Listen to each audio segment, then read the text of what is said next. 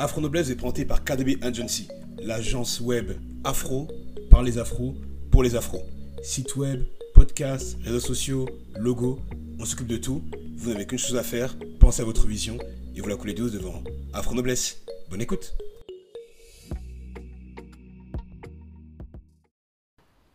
Bonjour à tous, bienvenue sur Afro Noblesse, la chaîne qui s'est donnée pour mission de permettre à un maximum d'afro d'accéder à la noblesse et ce faisant leur permettre de faire honneur à nos nobles ancêtres et non plus honte. Noblesse oblige. Pour le dire autrement, c'est la chaîne qui fait confiance à l'intelligence des afros plus qu'à leur émotivité. Alors aujourd'hui, euh, format court, hein, euh, format pastille, nous allons dans le prolongement de la pastille de la semaine dernière dédiée, consacrée au cas Mamadou Gassama, pastille à travers laquelle euh, je faisais savoir l'importance de euh, troquer la culture du corps qui nous collait à la peau euh, depuis plus d'un siècle, compte tenu de l'histoire, de la troquer contre la culture de l'esprit, seule planche de salut qui nous permet de prendre notre envol, de marcher la tête haute et d'imposer le respect sans avoir à le mendier, sans avoir à le crier en se réunissant dans des manifestations très souvent stériles. Et aujourd'hui, la pastille du jour est consacrée justement au contre-exemple, à ce que Mamadou Gassama peut devenir, à ce que tous les Mamadou Gassama que nous sommes pouvons, devons devenir si nous voulons encore une fois affirmer notre noblesse. La pastille d'aujourd'hui est consacrée à Joséphine Baker. Joséphine Baker. Elle entre, je ne sais pas si vous êtes au courant, la nouvelle est tombée il y a quelques jours, elle fait la une de certains médias. Joséphine Baker sera, à compter, euh, je crois, du 30 octobre au prochain, la sixième femme à entrer au Panthéon. En somme, à devenir immortelle. À devenir immortelle. Qui est Joséphine Baker?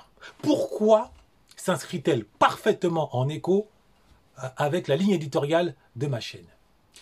Eh bien, pour la simple et bonne raison que Joséphine Baker incarne mieux que quiconque, mieux que quiconque, l'idéologie que je défends, à savoir que quand on n'est pas noble, on peut le devenir.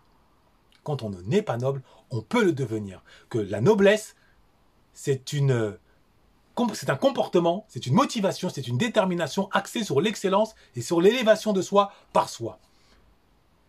Qui est Josephine Baker? Je demandais donc. Alors pour les uns, c'est une danseuse, euh, qui faisait sensation, qui a mis Paris à, ses pieds à l'âge de 19 ans, à travers la revue Nègre qui euh, euh, se produisait sur euh, les Champs-Élysées, avec pour caractéristique d'avoir une ceinture de banate autour de la hanche en faisant tourner la tête de tous les bourgeois de la capitale.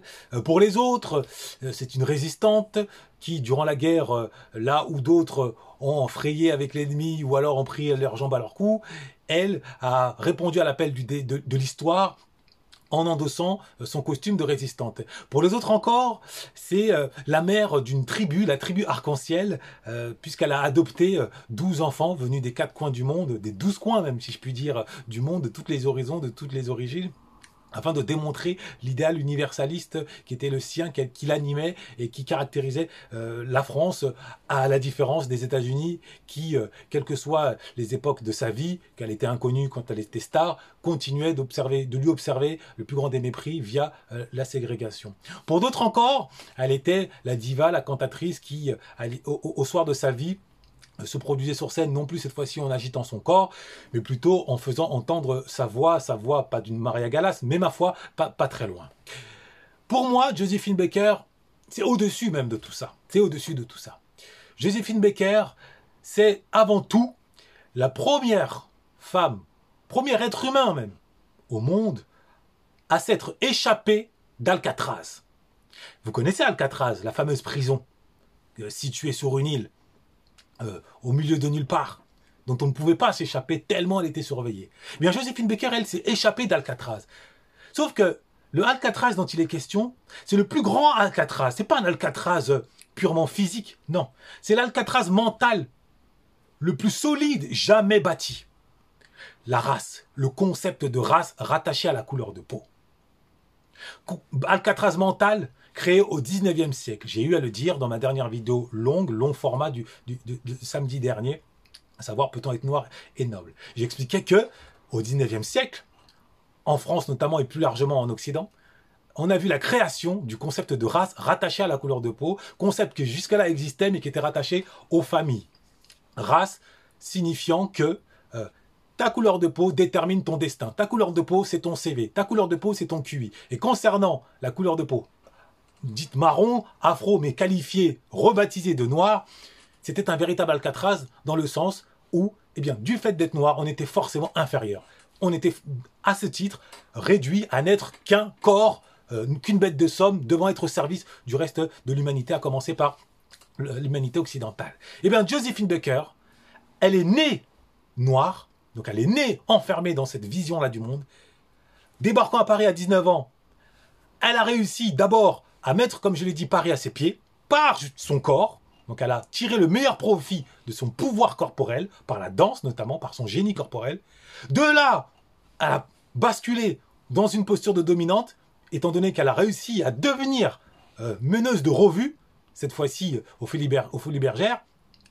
Et au bout du compte, elle s'est extraite de son corps pour devenir cette fois-ci un esprit, c'est-à-dire elle est devenue noble, d'abord en rentrant dans la résistance, et ensuite en s'engageant dans des causes comme le mouvement des droits civiques, où elle a pris la parole publiquement aux côtés de Martin Luther King. Donc elle est, passée de la ceinture de banane à la couronne de laurier euh, d'une princesse. Voilà qui est Joséphine Baker. Voilà pourquoi nous, nous lui devons un respect éternel.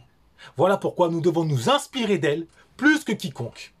Elle inspire la société post-raciale. Elle inspire l'idée selon laquelle, quand on, on vient au monde en étant noir, on peut ne plus l'être. On peut s'extraire de cette vision raciale imposée de l'extérieur, mais surtout ancrée dans notre inconscient. Comment? Eh bien, en ayant une vision de nous noble, en se hissant par la connaissance, par la hauteur, pas par la colère, pas par la haine. Non. Voilà qui est Joséphine Baker. Donc merci euh, maman Joséphine. Tu as été à la fois euh, Marie-Josée Pérec euh, et tu es devenue Christiane Taubira en passant par Audrey Poulvard. Tu es tous ça. Nous t'en serons éternellement reconnaissants. Prenons-en tous de la graine. Devenons tous des Joséphine Baker si nous ne le sommes pas encore, hommes comme femmes. Nous sommes nés dans une, dans une prison mentale, l'idée de race certains considèrent que la couleur de peau détermine notre destin. Ils nous voient en tant que vigiles, ils nous voient en tant que balayeurs, ils nous voient en tant que migrants ne parlant pas le français. Ils ne nous imaginent pas docteurs, ils ne nous imaginent pas ingénieurs, ils ne nous imaginent pas euh, astrophysiciens. Pourtant, il y en a. Eh bien, il n'y en a pas encore assez. Euh, scénaristes, euh, journalistes, il doit y en avoir plus. Nous allons faire en sorte qu'il y en ait de plus en plus. Au nom de quoi? De l'afro-noblesse. Noblesse oblige. Afro Noblesse a été présenté par KDB Agency, l'agence web afro par les afros et pour les afros. Lien en description. À très vite. Noblesse oblige.